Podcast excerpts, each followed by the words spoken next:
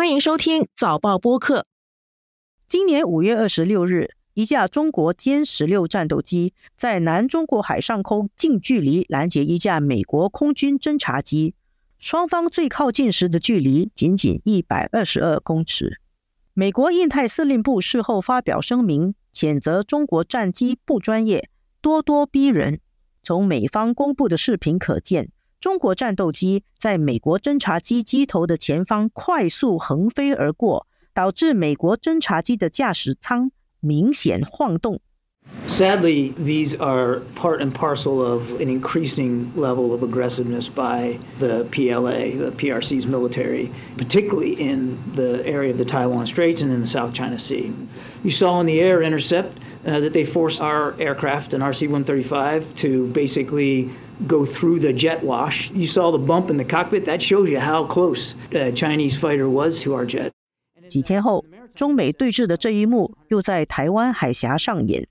六月三日，美国中云号驱逐舰与一艘加拿大护卫舰在台湾海峡航行时，中国海军苏州号突然快速横切到美国中云号前方，双方最近距离只有一百四十公尺。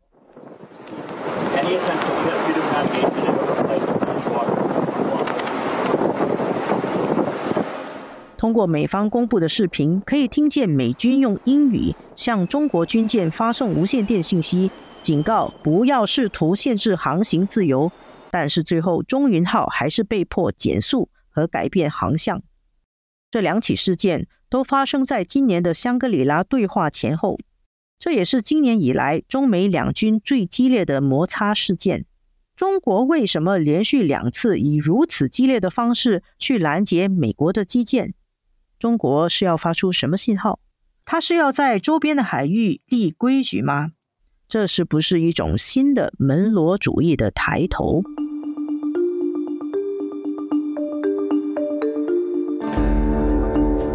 纵观天下，监测中国心跳。早报播客东谈西论，每周和你一起探讨国际热点话题。各位听众朋友们好，我是联合早报副总编辑韩永红。今天很高兴邀请到中国南京大学国际关系学院院长朱峰教授，给我们解析中美最近在海上的对峙，它背后意味着什么？朱院长你好，永红好。中美的军机和船舰在五月二十六日和六月三日先后两次在南中国海，接着在台湾海峡狭路相逢啊，就出现了。空中和海上的对峙，有关的新闻和视频哦，已经引起了国际观察人士的高度关注。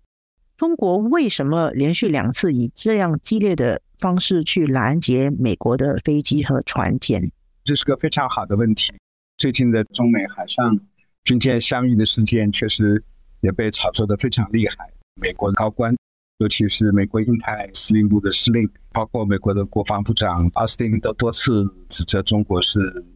一种所谓蛮横的强制或者说胁迫行动。但是从中国的角度来讲，为什么会出现五月二十六号和六月三号在南海以及台湾海峡中国的军舰靠近美国的军舰的事件？那根本原因还是美国对中国军舰的这个航行，在很大程度上。贴着中国的海岸线，我们说海上毗邻区，尤其是在南海。那事实上，美国军舰离中国的岛礁其实非常近，而且台湾海峡，美国军舰最近的穿行的频率和舰只的规模数量都在不断的上升。所以，在中国看来，美国对中国在南海岛礁的抵近的航行，在台湾海峡的频繁的这个穿越。在相当程度上对中国的主权和安全构成了赤裸裸的挑战，而且美国这个频繁的抵近航行，从美国的角度来说，它叫拥有所谓的航行自由。但是你美国的这个军舰，包括尤其是最近台湾海峡这一次和加拿大的军舰一起航行，那为什么要频繁的穿越台湾海峡？无非是要给中国耀武扬威。现在就给中国提出所谓的这个美国站在台湾这个台独势力背后，要阻止中国武力触统或者武力啊来实现统一的，作为美国心目中中国想要打破现状的这样一种给予的美国威慑。所以从中国的角度来讲，中方的军舰的伴行甚至近距离靠近，在相当程度上是中国的一种反应。这种反应就是，你如果频繁的、高密度的对中国的抵近航行，对中国耀武扬威的这种台湾海峡的穿过，那中国绝对不能是默默的把这口气吞下。最近的两次的海上的相遇事件，说明的就是：第一，美国还是要在西太平洋全力保持美国主导单极霸权的地区秩序。美国认为，我就是要到你家门口来耀武扬威，我就是要通过在你的家门口秀美国的军事肌肉，然后要给你中国威慑。但是我们也知道，中国今天确实我们的海军实力也有很大发展。那你贴着中国的海岸这么近，你来耀武扬威，你来恐吓，你来威慑，那我们必然要采取行动。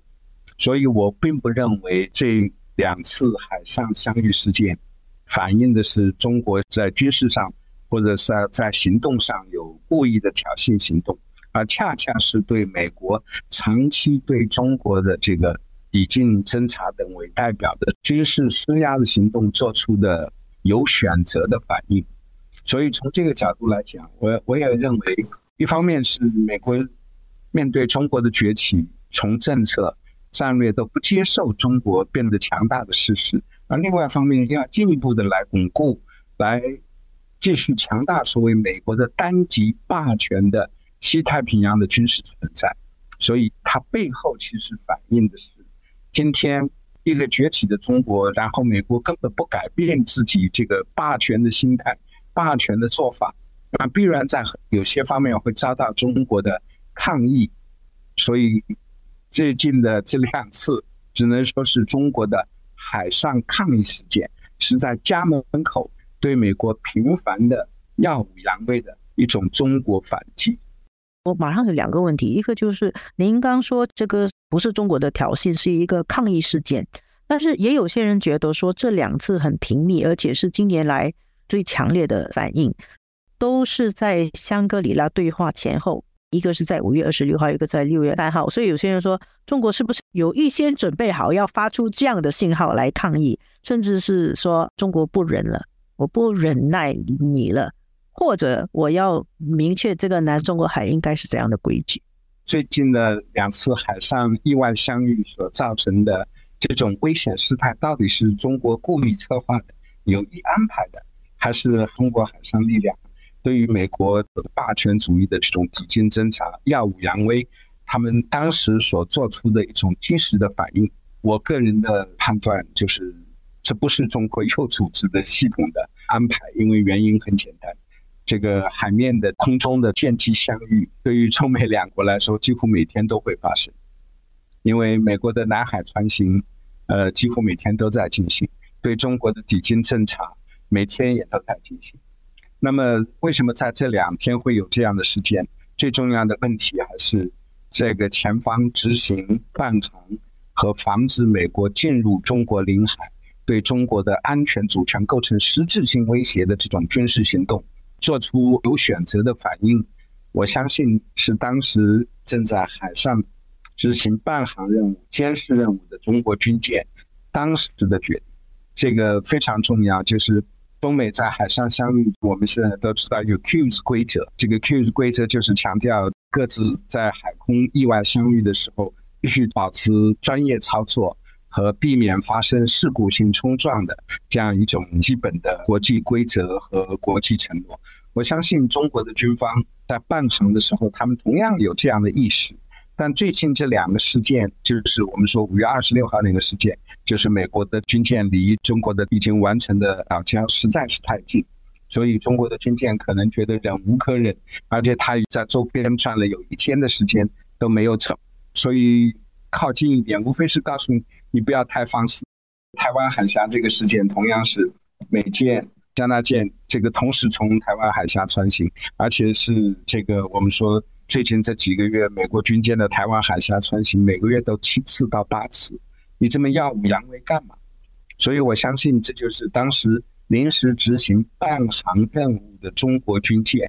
可能觉得你美国太过于露骨，太过于嚣张，所以我只能是通过跟你挨近一点，然后呢给你一个及时的警告和提醒，不是有意识的、有组织的、有计划的行动，而是当时实行办航任务的中国的海军军舰对美国的这种嚣张的抵近侦察行动、台湾海峡的穿线行动，实在觉得忍无可忍。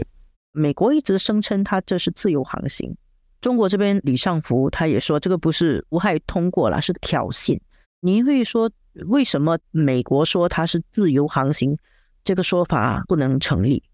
因为自由航行是国际海洋法的规则，就是任何国家即使在其他国家的领海、毗邻区都有这个航行自由的权利，但是这个自由航行在别的国家靠近别的国家的领海、毗邻区。或者在进入别的国家领海、平原区里自由航行的时候，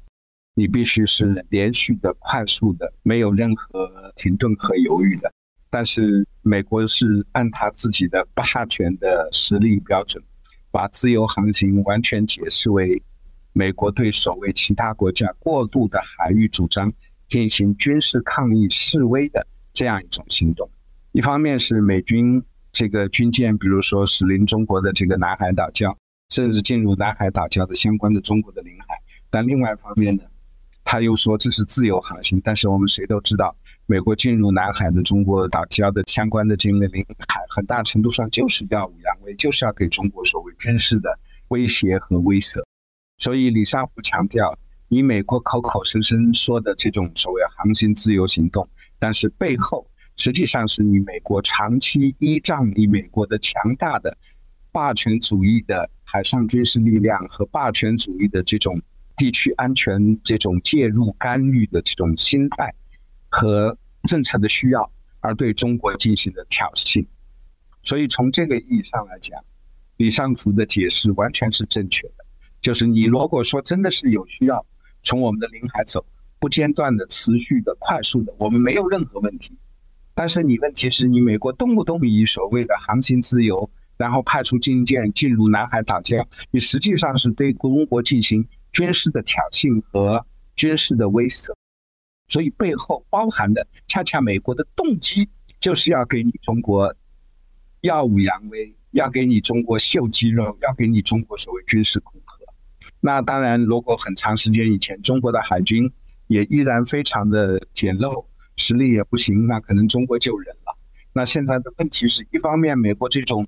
打着自由航行的名义进行的实际的安全和军事威慑挑衅的频率越来越高。那另外一方面呢，你现在美国面对中国的这个海军力量发展，你美国也越来越眼中所谓的目中无人，所以它就引发的是双方不仅在各自的安全利益的解读和定义上出现了重大的争议，而且彼此的心态。彼此的政策的这个诉求也在出现变化。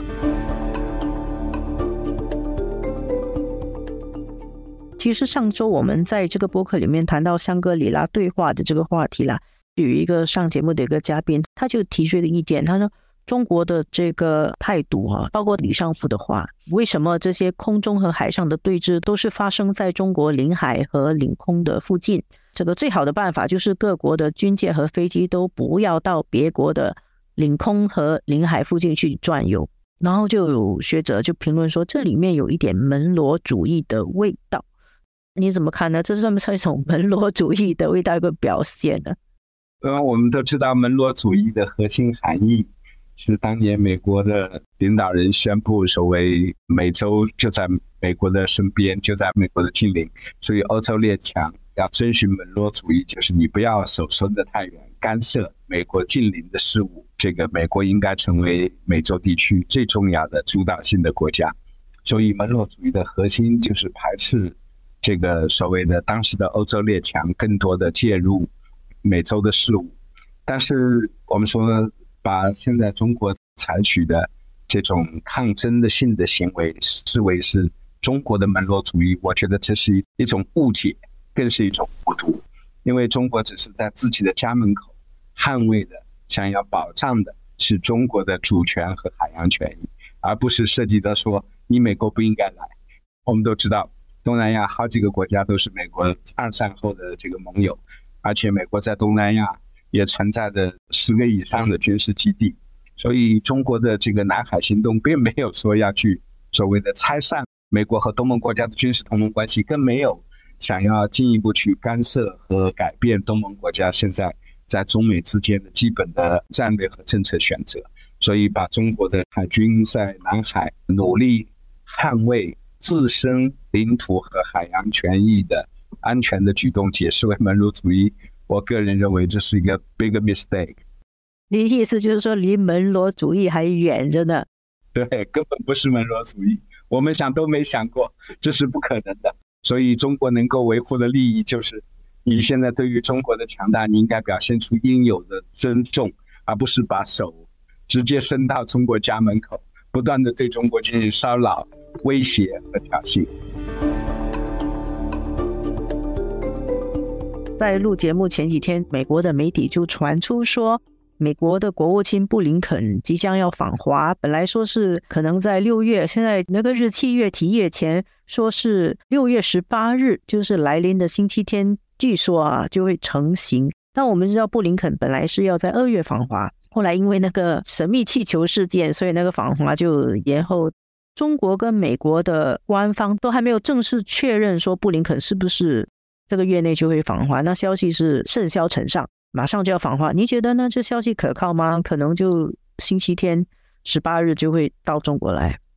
我觉得现在来看，美国的媒体最先报道，而且是引用美国官员匿名的官员对这个说法，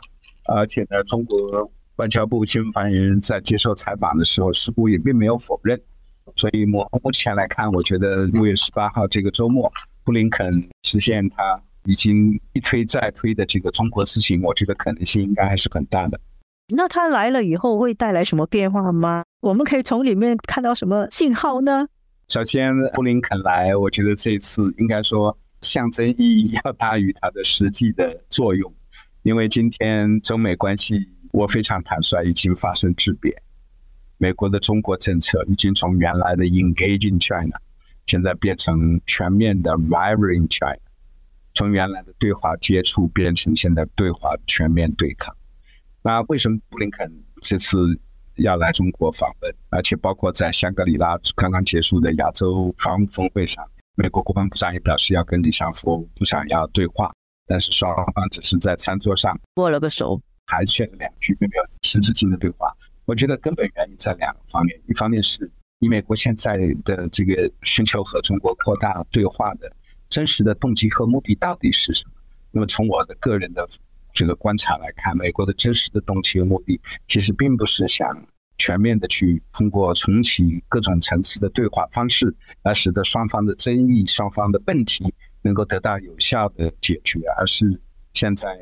拜登政府确实面临明年的美国的总统大选，以及现在国际政治经济局势、乌克兰战争的危局还没有远远没有走出。世界经济走向低迷的这个颓势也在进一步演化，所以美国拜登政府也不想被国内和国际社会指责为今天美国对中国的全面打压会使得这个整个世界经济和世界局势的走势进一步雪上加霜。所以，通过寻求和中国新的对话机制，想要来冲刷和淡化所谓美国现在强硬的对华打压政策有可能给世界政治经济带来的新的这种消极的影响和冲击。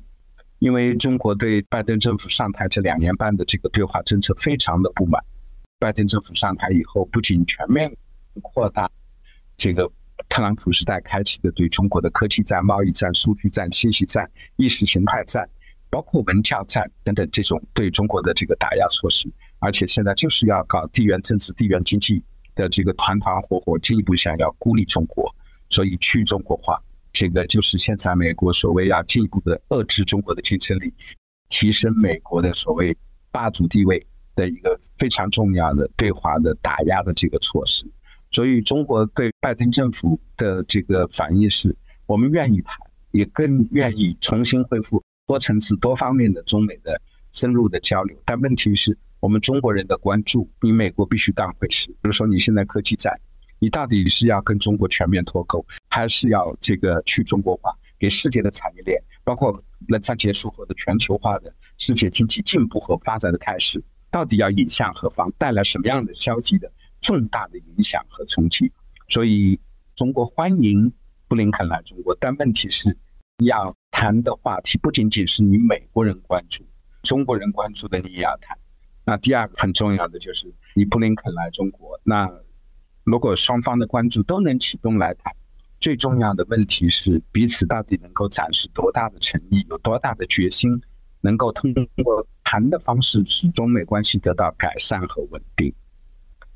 但是，就是我刚才讲，作为一名美国问题专家，我现在看到的是，拜登政府今天对中国的这种访问也好，布林肯的访问也好，对话也好，从目前来说依然是形式远大于内容。在多大程度上，拜登政府愿意通过对话重新使得中美关系得到稳定？我相信这个问题远远在美国今天的国内政治，在美国的今天的政策界，远远没有得到。真正的答案，所以布林肯来能谈什么，谈出什么，恐怕还得等等看。台湾有一些人担心说，会不会有一个交易把台湾就是卖了，或者重新再提一次是六个保证，会有这样的可能吗？因为他们觉得美国有求于中国。现在，我觉得这个可能性应该不大。今天美国的台湾政策已经发生根本转变。而美国台湾政策根本转变的原因，是因为美国的中国政策变，美国的台湾政策变。所以在这种情况下，我觉得包括现在拜登明年还要竞选连任，面对美国国会现在这个喧嚣成上的对台湾的同情的这个心态，恐怕现在要拜登政府在台湾问题上要做出新的妥协让步，首先从美国的国内政治来说就非常难。谢谢朱老师给我们的解析，谢谢永红，谢谢各位听众收听我们制作的《东谈西论》这一期的导播是吴婉君，助导王文义，剪辑梁天赐。《东谈西论》每逢星期二更新，新报业媒体联合早报制作的播客，可在早报的 SG 以及各大播客平台收听，欢迎你点赞分享。